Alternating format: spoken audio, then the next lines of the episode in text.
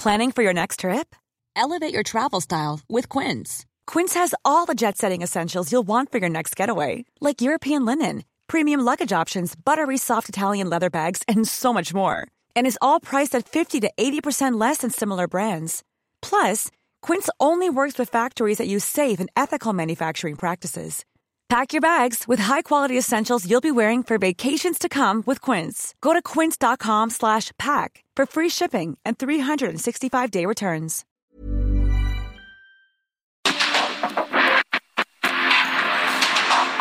Porque el mundo actual no se entendería sin la economía, las finanzas y los negocios.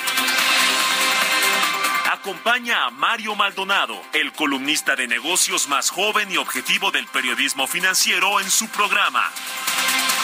Bitácora de negocios.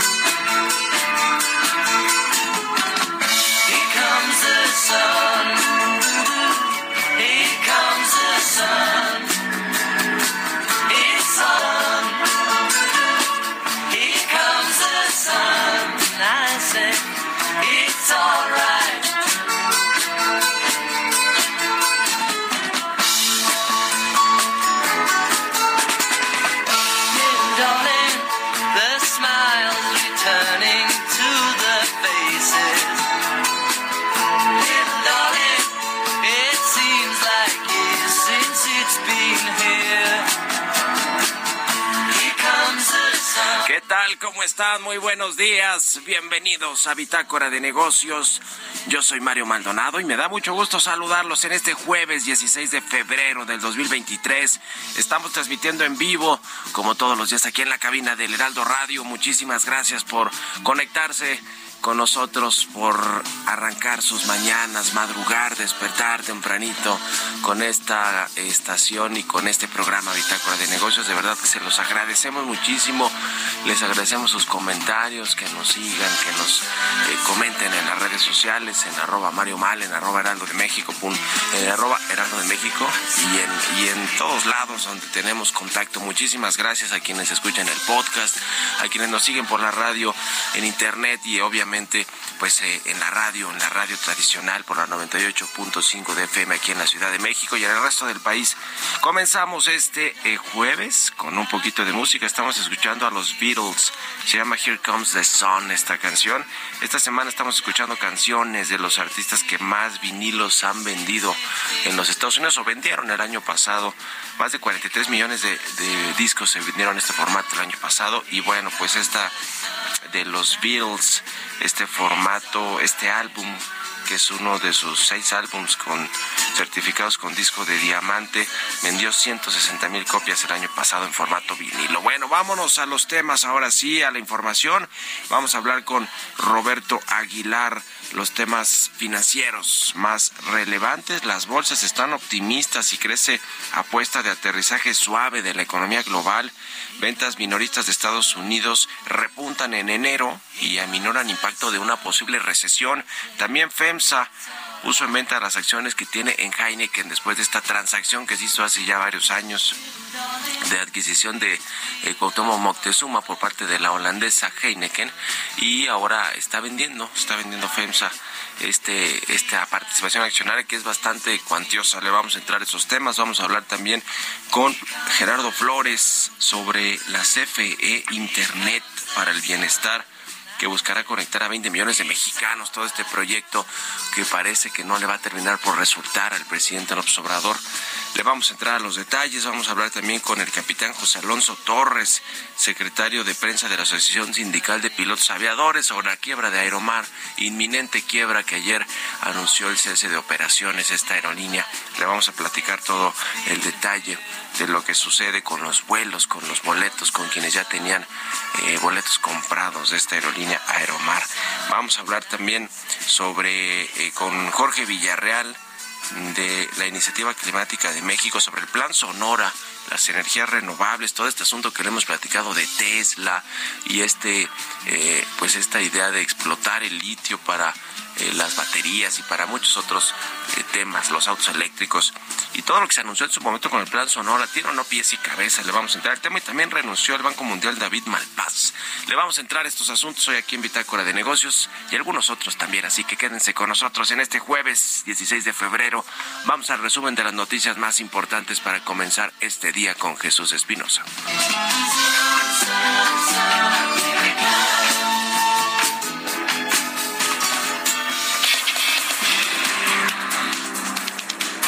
Nafin y Bancomex presentaron programas para apoyar a las pequeñas y medianas empresas del país que buscan aprovechar las oportunidades de relocalización conocida como nearshoring. Se disponen de 600 mil millones de pesos para el otorgamiento de créditos y garantías en 2023, impulsar la integración económica de América del Norte, parte de lo dispuesto por el presidente López Obrador y se cuenta con una oferta de más de 40 productos crediticios y 110 cursos de capacitación. El sector privado del país señaló que los programas de financiamiento para las pequeñas y medianas empresas anunciados por el gobierno federal impulsarán el crecimiento y la participación de las unidades económicas de menor tamaño en las cadenas globales de suministro en el contexto de la relocalización. Durante su visita este sábado a Sonora, el presidente Andrés Manuel López Obrador adelantó que firmará el decreto para entregar las reservas de litio a la Secretaría de Energía. Además, indicó que supervisará avances en las aduanas fronterizas y participarán autoridades de Arizona, Estados Unidos. En una carta enviada a la secretaria de Comercio y a la representante comercial Catherine Tai, senadores de Estados Unidos solicitaron tomar medidas para detener el aumento insostenible de las importaciones mexicanas de acero, particularmente de conductos.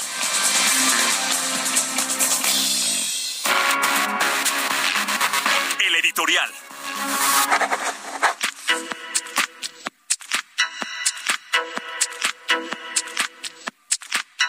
Bueno, pues ayer se dio esta eh, muerte anunciada de Aeromar, la, el cese de operaciones, el cierre, pues prácticamente de la aerolínea, la quiebra de Aeromar, una aerolínea regional que ya traía problemas, pues arrastrando prácticamente desde el inicio del gobierno, eh, problemas financieros sobre todo, y bueno, pues terminó eh, la pandemia de darle el golpe de muerte, igual que algunas otras aerolíneas, pero, a ver, no solo la pandemia, porque muchas sobrevivieron en México y en el mundo. Es decir, eh, le pasó lo que pues a las malas, malas aerolíneas, mala administración, malas decisiones operativas, combinadas ciertamente con crisis internacionales, aumento de precios del petróleo que se va, eh, que, que eh, disparan los precios del combustible, que es uno de los principales costos fijos que tienen las aerolíneas, aunado a que obviamente en México pues no se le ha dado apoyo gubernamental al sector aéreo ni a ningún otro sector prácticamente. se ha utilizado el dinero para hacer política electoral, la verdad, eh, a través de los programas sociales y algunos otros proyectos. Pero bueno, esa es otra cosa. El caso de Aeromar le decía, pues eh, venía arrastrándolo desde inicios del gobierno. ¿Por qué?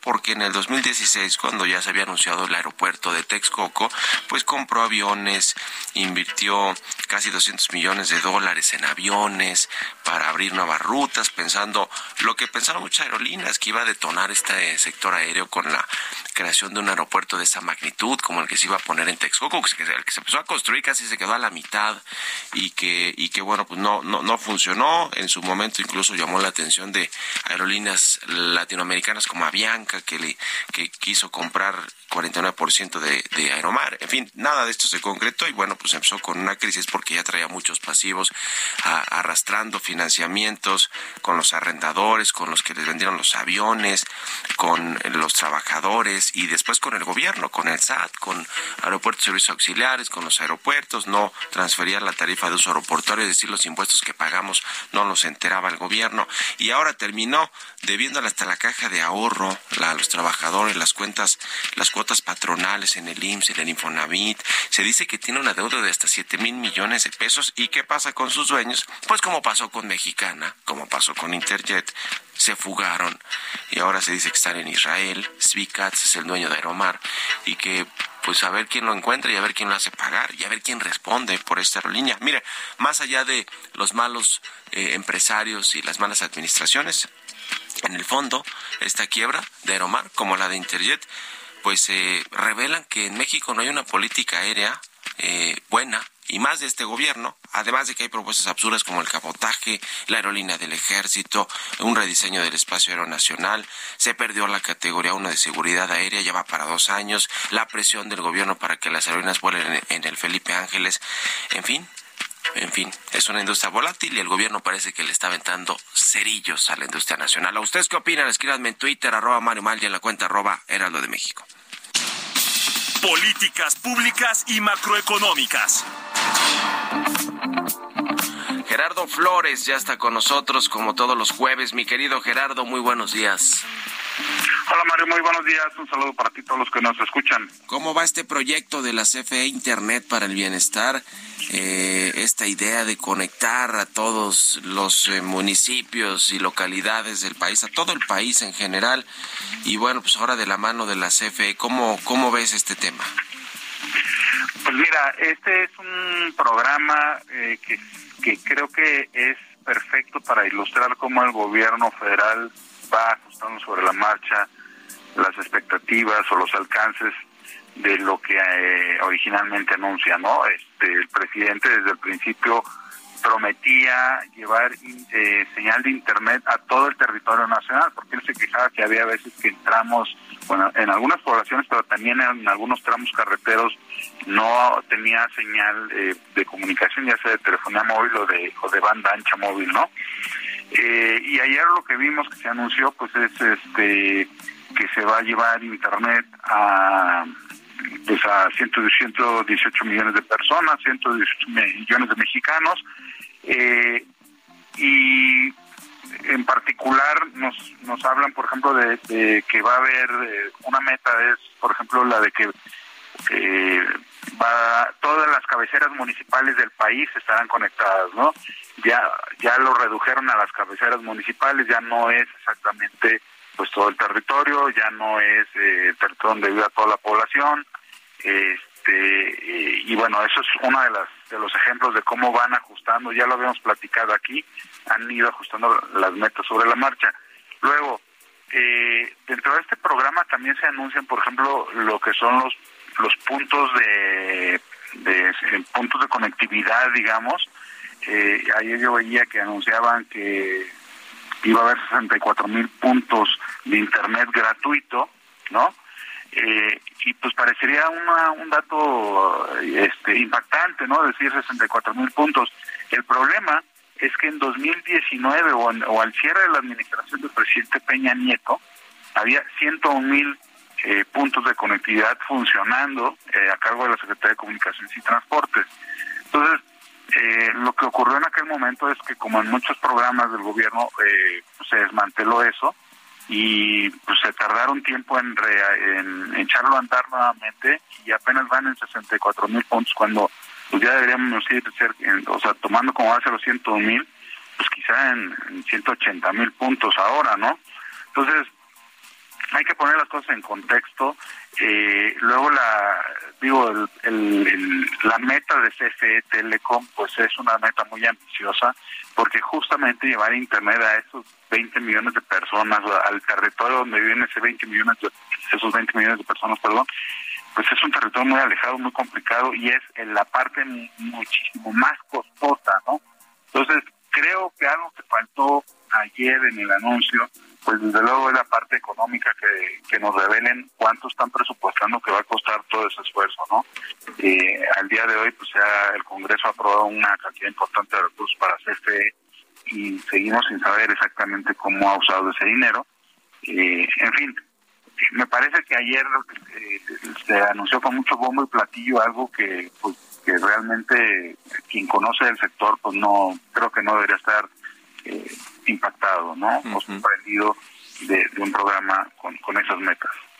entre que pues utiliza la infraestructura que ya está, la fibra óptica eh, instalada, estos 50 mil kilómetros, y entre que no funcionó al TAN, redes y lo, y lo tomó el gobierno, pero tampoco se le ve futuro, pues no, no hay buenas perspectivas tampoco va para este sector. Digo, en el papel y en el anuncio siempre está, siempre está muy bonito todo, pero en la realidad, pues no es así. Sí, yo, yo diría que fue un poco, lo, lo, vi el anuncio como muy romántico, con, con apelando a la emoción de la gente, pero sin datos, sin algo realmente firme o concreto que nos permita creer que, que en realidad en 2024 todo el país va a estar conectado.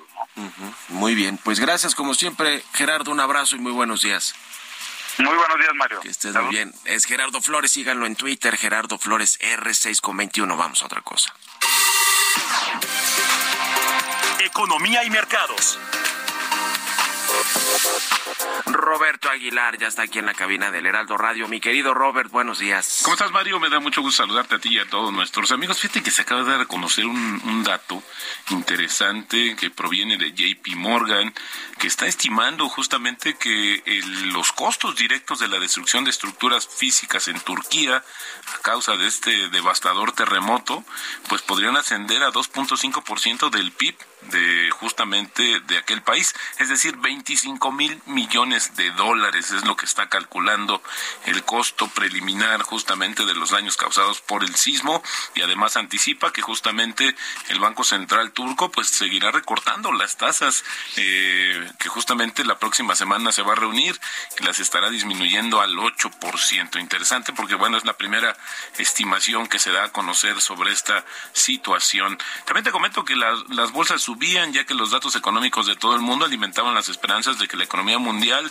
pues no sufra, no va a sufrir un aterrizaje tan brusco como se temía apenas hace unos meses, a pesar de que las tasas de interés amenazan conseguir altas por más tiempo de lo previsto.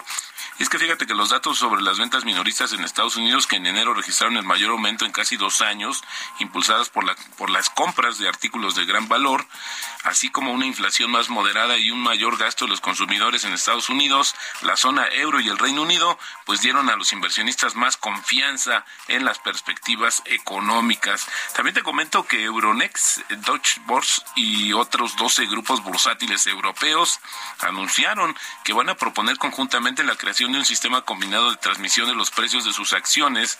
Esto es interesante porque justamente no solamente, no solamente van a desafiar a otros competidores que aglutinan las cotizaciones de las acciones europeas, sino que además una ley que está por promoverse justamente en Europa y habla acerca de pues la necesidad también de las bolsas, Mario, ante la escasez de operación, de hacerse más, mucho más eficientes a través de la tecnología. Y bueno, la nota del día de ayer es que en los próximos 24 o 36 meses FEMSA va a colocar en el mercado sus acciones restantes de Que equivalen ahora a 14.8%. Eh, tenía 20% en el acuerdo original que fue firmado justamente en el 2010 y bueno, pues ahora se calcula que el valor bursátil de estas acciones pues llegaría a cerca de 5 mil millones de euros y que bueno, pues parte de este recurso que venga de esta desinversión pues lo va a utilizar la compañía para pagar deuda y financiar el crecimiento mediante el aumento de inversiones en sus unidades de negocios que tiene actualmente. Así es que interesante porque ya había hecho una disposición, lo que sí anunció y dejó muy claro la compañía, Mario, para que no quede duda ante el presidente, es que va a pagar los impuestos correspondientes de este ingreso extraordinario que va a recibir. Así es que, bueno, interesante lo que sucede con el anuncio de FEMSA y Heineken, que hay que decir que ya venían mal, las cosas no estaban pues del todo bien entre ambas compañías. Y el tipo de cambio cotizando en 18.57. Con esto tenemos una ganancia anual de 4.5%. Buenísimo. Oye, eh, pues ya ya generaron sus rendimientos este este esta inversión que hizo en Jaime, que no es que tendrás que 12, 3 años. Se fue en el 2010 cuando se recibió el 20% y hace 4 o 5 años vendió una participación el equivalente al 5%. Bueno, pues eh, no creo que vayan a hacer lo mismo los de modelo en AVE y InBev, ¿no? No. Porque eso está más grande, esa operación. Y además, esta AVE InBev es la más grande del mundo, la cervecera más grande. Gracias, Roberto. Al contrario, Mario. Nos vemos a ratito en la televisión. Es Roberto Aguilar, síganlo en Twitter, Roberto AH. Vámonos a la pausa, regresamos. En un momento continuamos con la información más relevante del mundo financiero en Bitácora de Negocios con Mario Maldonado. Regresamos.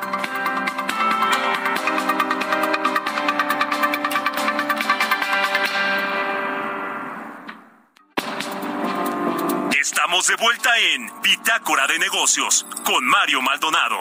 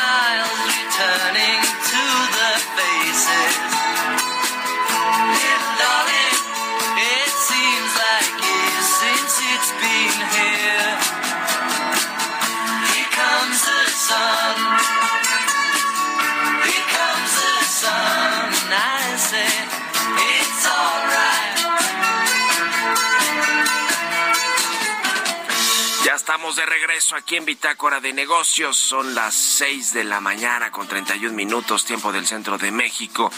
Y regresamos escuchando a los Beatles. Here Comes the Sun se llama esta canción. Estamos escuchando artistas eh, que más vinilos vendieron, vendieron en los Estados Unidos el año pasado.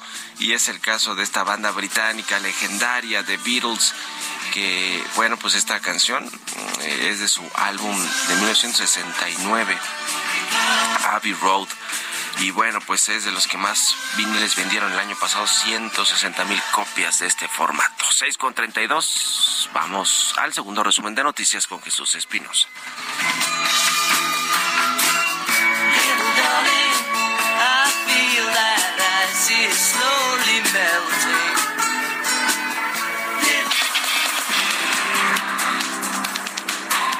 Comisión Federal para la Protección contra Riesgos Sanitarios, en trabajo conjunto con la Secretaría de Marina, ejecutan una acción más en el combate a la corrupción al separar del cargo a 11 servidores públicos en total por su presunta colusión con el sector regulado.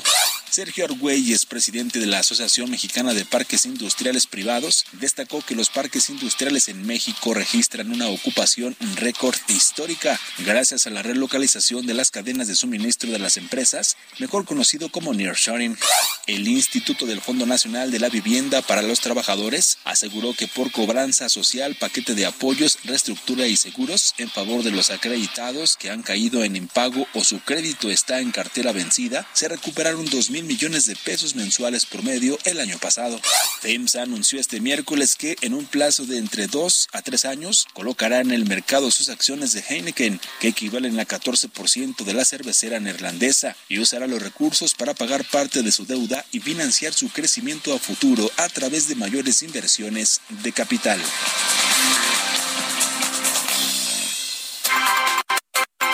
Entrevista.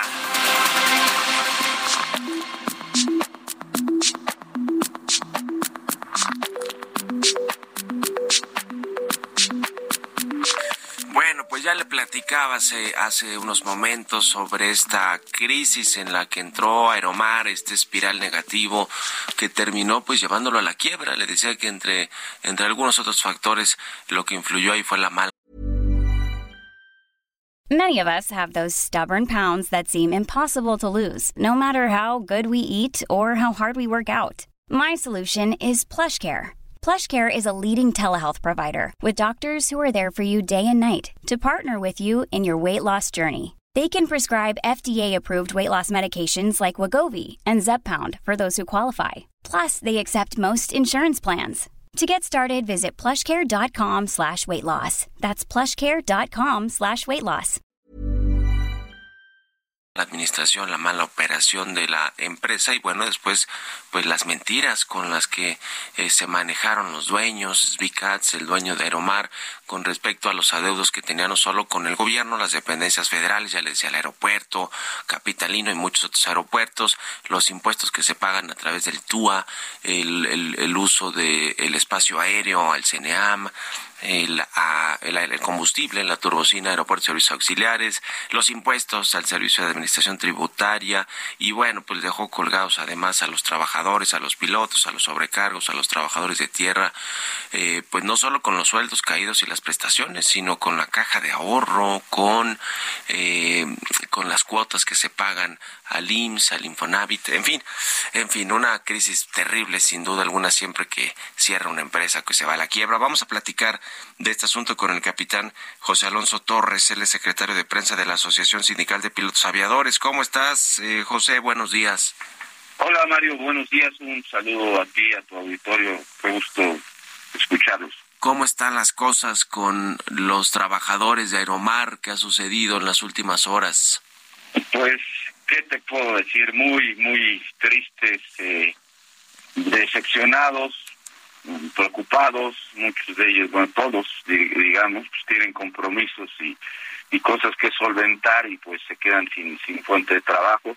Antier tuvimos una asamblea donde eh, ya augurábamos este tipo de cosas porque hubo un, un aviso por parte de la Serena, un, un boletín les llegó un aviso ahí a la, a la empresa que si no pagaban, como ya saben, eh, el combustible hasta ayer a las 23.59, no les iban a permitir eh, operar. Y esta situación, pues se las informamos y les dijimos cómo realmente estaban las cosas. Y pues la asamblea es de las asambleas más tristes que me ha tocado presenciar en 23 años, junto con la mexicana también cuando se anunció que cesaban operaciones. Y es algo pues que nadie quiere ver eh, y las caras del y las caras de todo el comité y las caras de toda la asamblea. Es, muy triste verlos. Uh. Pues ya, ya lo imagino. Ahora, ¿qué le dicen las autoridades? Eh, tengo entendido que se han reunido con la Secretaría del Trabajo, con la Secretaría de Infraestructura de Comunicaciones y Transportes para revisar algunos temas que tienen que ver obviamente con los trabajadores, con todo este asunto, además de, de, de, de los salarios caídos, de las, las prestaciones pues también las cajas de ahorro, o sea, digamos todo lo que lo que es ilegal, el hecho de que no se pagaron los impuestos, eh, etcétera, o las cuotas patronales más bien, que es lo que atañe directamente a los trabajadores. ¿Qué les han dicho a las autoridades? ¿Cómo cómo van pues a ayudarlos a ustedes, a quienes se, se dejaron colgados, y además que sin trabajo, sin fondos de ahorro, sin nada? Pues mira, por lo pronto las autoridades se han tenido una estrecha comunicación con la Secretaría de Infraestructura y también con la de este, el Trabajo Federal y ellos eh, eh, tienen la voluntad de tratar de colocar a la mayoría de los trabajadores de Aeromar, son cerca de 700. Ahora una cosa es tratarlos de colocar y otra cosa es que tengan trabajo. La voluntad existe, pero no creemos que sea del todo. Lo que nosotros vemos aquí, bueno, en el comunicado de Aeromar tienen una salida muy fácil, se lavan las manos, dicen que han pagado puntualmente, simplemente con nosotros, con los pilotos de Aeromar, eh, tiene un adeudo de 103 millones de pesos por convenios, por liquidaciones, por este horas extras, por horas de jornada extras de vuelo, eh, pagos del IMSS, pagos del seguro de gastos médicos, etcétera. Entonces, realmente no es es una mentira nuevamente como como se han manejado. Hablaron de un supuesto inversionista que nada más ellos lo vieron eh, otra vez mintieron, etcétera. Es una, una cosa que, que, toda la vida se manejaron, bueno, en el último, en los últimos cuatro o cinco años se manejaron así.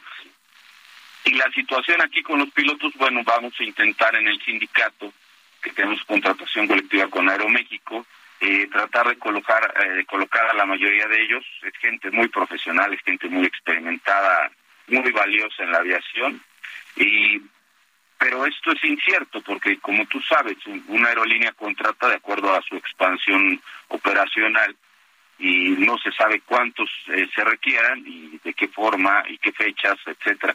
Pero mientras tanto, pues siguen corriendo los pagos de día a día que cualquier persona tenemos o que con la que nos comprometemos o que la familia tiene de gastos general.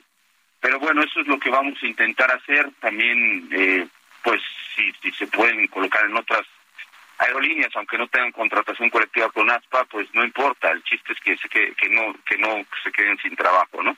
Esa es, esa es la, la situación que vemos hasta el momento, pero claro, en ASPA estamos moviéndonos de la forma que, que se necesita mover para que para que sea el menos tiempo posible para ellos. Pues es es un asunto preocupante sin duda alguna para la aviación en general, para la industria, porque además de que se pues deja sin sustento, sin trabajo a, muchos empleados, trabajadores del sector, eh, pues eh, eh, también a los pasajeros, a los usuarios de las aerolíneas se les deja sin una oferta de competencia adicional y eso pues aunado al tema de las tarifas aéreas, de la inflación que ha tenido también este sector y que el presidente del observador quiere contrarrestar con el cabotaje, con abrir los cielos, con abrir la competencia a las empresas extranjeras, bueno, pues podría ser pues un escenario catastrofista que, que prácticamente es el que es el que hemos en el que hemos vivido en este sexenio incluida por por supuesto la crisis que generó el COVID-19 que tiró el, mercado y, y, y puso en crisis a muchas industrias, pero pero parece ser que no se le ve salida a esta a esta crisis. ¿Qué opinan ustedes sobre sobre la política, la política aérea del país, cómo se ha llevado en este gobierno? Digo, creo que cada gobierno tiene sus vicisitudes, tiene sus temas alrededor sobre sobre su visión de lo que debe ser la industria aérea en el caso de ustedes de los del, del, del sector aeronáutico, del sector aéreo del país, pero pero parece que en este gobierno más allá del cierre de dos aerolíneas Interjet y de Aeromar pues que, que no están bien las cosas. Eh, hay un nuevo aeropuerto, se está forzando a las aerolíneas a ir a volar a otro aeropuerto que no tiene toda la conectividad de infraestructura. En fin, ¿qué opinan de la política aérea en su conjunto que está, que está implementando el gobierno actual? Mira, bueno, eh, es, eh, la política aeronáutica lleva muchos sexenios sin, sin ser una buena política. En los últimos 16, 20 años han quebrado entre 17, 18 aerolíneas. Entonces esto no nada más es del gobierno actual, pero el gobierno actual está haciendo algo extraordinario, algo inverosímil, vamos a dejarlo así, eh, que es peor que, lo, que los sexenios anteriores. Está tratando de abrir el, los espacios, el espacio aéreo mexicano, que eso sí definitivamente, definitivamente te lo aseguro, quebraría la, aviación nacional y dejaría sin empleos a un millón cuatrocientos mil empleados directos y más de 10 millones indirectos.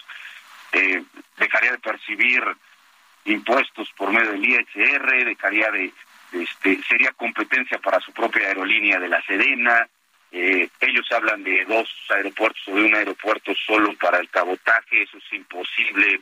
Yo no sé quién, seguro no es el presidente porque él no sabe todo, tiene asesores en materia eh, aeronáutica, pero la gente que le está ayudando no tiene idea de lo que está haciendo. O sea, por yo he tratado de verle algún punto que pueda rescatar para el gobierno, no para los trabajadores, siquiera para el gobierno, y no no encontramos un punto. Todo lo que se está haciendo el cabotaje es malo por todos lados, por donde se quiera ver. Entonces la política que están tratando de instaurar es es la peor de la historia. Eh, se habla habla mucho el ejecutivo de neole, neole, neoliberalismo. si, si si se adopta esto es, va a ser el lo más neoliberal que se pueda ver en la historia del país. Entonces, eh, realmente lo que siempre le hemos dicho y siempre lo hemos manifestado, en esto estamos para ayudar a la industria. No, no, ni somos protagonistas, ni queremos serlo, ni solo vemos por los pilotos, queremos ver por toda la industria aérea. Y hay, hay mucha gente que, que sabe de esto y que les puede ayudar y que puede hacer una buena política y puede decirles cómo explotar el aeropuerto de Felipe Ángeles. Primero, antes que nada, la categoría 1 es básica para que salga adelante. Y segundo, separar en su ley, en la iniciativa de ley que, que metió el Ejecutivo, el cabotaje no tiene nada que ver con la, con la categoría 1, nada. O sea, ellos lo meten, engañan a la gente. Ayer el secretario de la Defensa dijo que se necesita el cabotaje para que cambiemos a la categoría y para no no tiene nada que ver eh, eso lo, lo que demuestra es que no saben que, que viven en un mundo o no sé quién les vendió esta idea pero no tiene absolutamente nada que ver esto y sí, si se realiza, pues va a quebrar la industria, miles de empleos, el país se va a quedar eh, sin conectividad, porque a final de cuentas el cabotaje, las aerolíneas extranjeras, pues van a hacer las, los vuelos comerciales que les interese y los que no, no. Dime si van a querer ir a Zacatecas, a Durango, a, bueno, pone Juárez sí, pero a Chihuahua tal vez no. A los, a los centros turísticos sí van a querer ir, pero a los otros no, y si gustan, eh, si quiere el gobierno que haya conectividad, pues va a tener que pagar los vuelos. Hay una cosa ahí, no sé si supiste, Mario, que Qatar Cargo dijo que ellos sí se mudaban, por ejemplo, al, al iPad, pero que necesitaban que lo subsidiara el gobierno. Imagínate, si es con la carga, como lo harían con la aviación civil, pues van a querer que todo se les pague. Entonces es, es algo, es fuga de dinero, es eh, captación, una gran pérdida de captación de impuestos del ISR. Nosotros pagamos ISR, dejamos nuestro dinero que se invierte en México, que dé circulación, que genere economía. Con el cabotaje, a final de cuentas, las empresas, los empleados se van a llevar su dinero al país que corresponda y allá van a generar y van a crear economía. Y aquí nos vamos a quedar sin nada.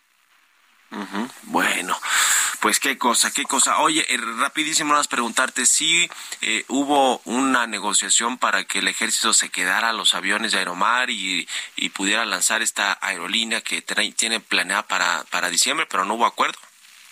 Sí, mira, en, en, alguna, en alguna ocasión cuando supimos de la aerolínea, se le presentó un plan al Ejecutivo eh, pidiéndole que, que adoptara Aeromar, no tanto la aerolínea, sino porque la aerolínea no tiene remedio y la administración, como bien lo dijiste al principio, es un desastre. Bueno, se robaron el fondo de ahorro de los trabajadores, el uh de los pasajeros, etcétera, ¿no? Este, pero se les presentó eh, Aeromar, los pilotos, la sobrecargo, la gente de operación, todo tiene el expertise necesario para echar a andar una aerolínea, la, la, parte operacional, la administrativa lo tendría que hacer el gobierno. Y bien pueden empezar la nueva mexicana de aviación en el AIPA con, con los recursos humanos que, se, que existen hasta ahorita en Aeromar, que como te digo, son extensos y son muy buenos. Entonces sí hubo una oferta, volvemos a hacer un llamado al presidente para y, al y al este y a, a los secretarios de, de, Estado para que tomen en cuenta a esta gente y la puedan activar su nueva mexicana de aviación en el AIPA con el expertise de, la gente, del factor humano que tiene Aeromar. Bueno, pues ojalá, ojalá que se encuentre una salida para esta crisis en general que tiene la industria de la aviación nacional, pero en el caso particular de Aeromar y de los trabajadores. Estamos en contacto y te agradezco estos minutos, eh, José Alonso Torres, secretario de prensa de la Asociación Sindical de Pilotos Aviadores. Gracias y buenos días. Gracias, Mario, a ti, que te vaya muy bien, buenos días y, y bueno, a ver qué se puede hacer. Te agradezco. Gracias, gracias por estos minutos. Bueno, buen día. En fin, ay, qué, qué cosa, qué cosa. Siempre es triste, sin duda alguna, hablar de, pues, de cierre de empresas y de, y de trabajadores que quedan a la deriva. 6 con 47, vamos a otra cosa. Historias empresariales. Ya le decía, el presidente del Banco Mundial, eh, David Malpass, anunció que dejará su cargo antes de cumplir su periodo de cinco años. Explicó que fue una decisión difícil, pero que tiene que enfrentar nuevos retos. Nos platica de esto Giovanna Torres. Este miércoles, David Malpass, presidente del Banco Mundial, anunció que dejará a finales de junio su cargo al frente de la entidad, luego de más de cuatro años al frente del Banco Multilateral de Desarrollo para enfrentar nuevos retos. En un comunicado del banco, tras informar de su decisión al Consejo de Administración del Banco Mundial, señaló que habiendo hecho muchos progresos y después de pensarlo mucho, decidió buscar nuevos desafíos. Añadió que se trata de una oportunidad para una transición de liderazgo fluida, mientras que el grupo del banco trabaja en enfrentar los crecientes desafíos mundiales. El expresidente estadounidense Donald Trump fue quien nombró a Malpas de 66 años para un periodo de cinco años y será un año antes. Asumió el cargo del Banco Mundial en abril del 2019, luego de haber sido el máximo responsable de asuntos internacionales del Tesoro de Estados Unidos en el gobierno de Trump. A finales del 2022 fue víctima de críticas por parte de la Casa Blanca tras negarse a decidir que apoyaba el consenso científico sobre el calentamiento global, aunque más tarde se disculpó. Para Bitácora de Negocios, Giovanna Torres.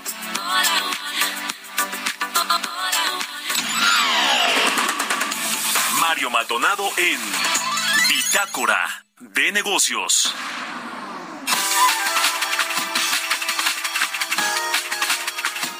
Vamos a platicar ahora el, con Jorge Villarreal. Él es director de política climática de Iniciativa Climática de México. ¿Cómo estás, Jorge? Muy buenos días. ¿Qué tal, Mario? Buenos días. Me da mucho gusto saludarte. Gracias por estos minutos. Pues, a ver, el plan Sonora que se ha presentado con bombo y platillo y apenas hace, que será un par de semanas, se, se anunció, digamos, ya más claro cuáles son los ejes que va a tener este, este plan Sonora. Se habla de que México pueda convertirse en esa potencia eh, de, eh, de producción de energía solar, sobre todo. Hay todo un proyecto además para extraer litio con inversión privada, inversión extranjera. Eh, hay, digamos, pues de pronto, aunque parece que en la política energética no va hacia esa dirección de las energías limpias, parece que de pronto hay ciertas cosas que igual nos ponen, nos vuelven a poner en esa, en esa ruta, por lo menos discursivamente, eh, pero seguro hace falta mucho trabajo. Cuéntanos qué opinas de todo esto que se ha anunciado en los últimos días o semanas. Pues eh, Mario, eh, lo, lo colocas bastante bien. La política energética en términos generales en esta administración había se ha caracterizado por un impulso a, a, a las energías fósiles, principalmente aquellas eh, plantas de la CFE que todavía utilizan carbón, combustóleo, y ha habido incluso, recordarás Mario, desde la Comisión Federal de Electricidad, los únicos proyectos en su plan de inversión eran las seis plantas de gas con ciclo combinado, que siguen siendo energía fósil, contaminante y además en términos de un comparativo de costos, las energías fósiles pues no son competitivas con las energías renovables. Por lo tanto, en el marco de los compromisos climáticos, Mario, pero también en el marco de la relación energética trilateral, ya no solamente bilateral, México-Estados Unidos, sino trilateral, incorporando a Canadá, pues hay un impulso, pareciera una ventana, como tú lo colocas muy bien, para repotenciar el ejercicio de renovables en este país, ¿no? La penetración de energías renovables. Eh, esto, primero, para cumplir, es importante porque nos permite cumplir nuestros compromisos para atender la urgencia climática y reducir el 35% de nuestras emisiones de gases de efecto invernadero hacia el 2030. Eso es bastante importante y la forma más bueno, la forma más rápida para poder hacerlo es acelerar la penetración de las energías renovables. Y Puerto Peñasco en ese sentido, este proyecto amplio, integral, con distintos componentes, como tú muy bien lo colocas, de un entorno de inversión en Sonora, eh, pues eh, da luces de poder avanzar hacia esa dirección. Primero, pues porque eh, tiene el proyecto de energía solar fotovoltaica, eh, que en las distintas etapas se prevé que incorpore una capacidad adicional de un gigawatt. Recordar, Mario, para, para eh, que necesitamos o tenemos el compromiso como país para incrementar eh, unos 26, 26, 27 gigawatts adicionales para tener 40 gigawatts de nuestra capacidad instalada al 2030 de energía renovable. Y Puerto Peñasco pues apunta a esa dirección y contrasta con la política previa, ¿no? Que mencionábamos estaba basada en fuente fósil. Eh, pero Mario, déjame añadir que eh, para que Puerto Peñasco sí se encuentre en esa dirección de la transición energética, que evidentemente es una señal importante y, la aplaudimos, eh, la inversión en energía renovable, pues se requieren otros elementos. lo primero es que necesitamos invertir de manera urgente en las líneas de transmisión, pues para que la electricidad, principalmente en el corredor noreste, Mario, pues pueda desahogarse, ¿no? incluyendo los proyectos de Sonora. Y lo mismo, pues eh, la energía generada eh, de, eh, renovable en Oaxaca pues necesita fortalecer también la línea de transmisión. también necesitamos reconectar los proyectos pausados, Mario, eso es importantísimo. Hay 2.000 megawatts, 2 gigawatts de capacidad, el doble de Puerto Peñasco, ya este, construidos y listos para operar, pero no tienen los permisos de la Comisión Reguladora de Energía y es importantísimo reconectarlos que los proyectos se hagan con un enfoque de justicia y equidad social, eso es importantísimo, no solamente proyectos con una vocación eh, social como eh, proyectos comunitarios o, reorientar las tarifas eléctricas hacia techos solares para la población más pobre, sino también que la gestión de los proyectos se haga con una participación efectiva, sustantiva de las comunidades, una gestión desde el territorio importantísimo y, y, dos elementos finales, Mario, perdón por tomarme tanto tiempo, pero eh, regresar al despacho de generación eléctrica por orden de mérito, eso es importantísimo para que las renovables pues entren primero a la matriz eléctrica y hasta el final las sucias, bueno, las energías fósiles, y eliminar, y eso es esencial cuanto antes, el uso de carbón y combustible de la generación eléctrica. Y con estos elementos, Mario, sí nos vamos derecho hacia la transición energética. Ya. Oye, pues muy buen recuento. Se nos acaba el tiempo, nos cae la guillotina, pero quedamos pendientes y le entramos más a estos temas que son muy, muy interesantes e importantes, sobre todo para México y para este, eh, esta transición energética. Gracias, Jorge Villarreal, y buenos días. Gracias a ti. Que estés muy bien, hasta luego. Con esto nos despedimos, ya nos cae la guillotina, si no, gracias por habernos acompañado este jueves aquí en Bitácora de Negocios. Se quedan en estas frecuencias del Heraldo Radio con Sergio Sarmiento y Lupita Juárez. Nosotros nos vamos a la televisión, al canal 8 de la televisión abierta, las noticias de la mañana y nos escuchamos aquí mañana tempranito a las 6. Muy buenos días.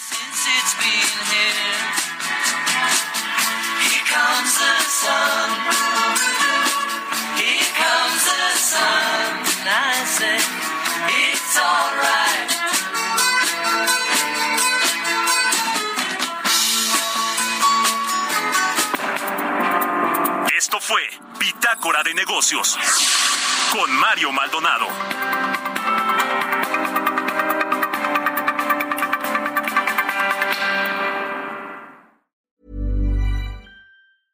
Mom deserves the best, and there's no better place to shop for Mother's Day than Whole Foods Market. They're your destination for unbeatable savings, from premium gifts to show-stopping flowers and irresistible desserts. Start by saving 33% with Prime on all body care and candles. Then get a 15-stem bunch of tulips for just $9.99 each with Prime. Round out Mom's menu with festive rosé, irresistible berry chantilly cake, and more special treats. Come celebrate Mother's Day at Whole Foods Market.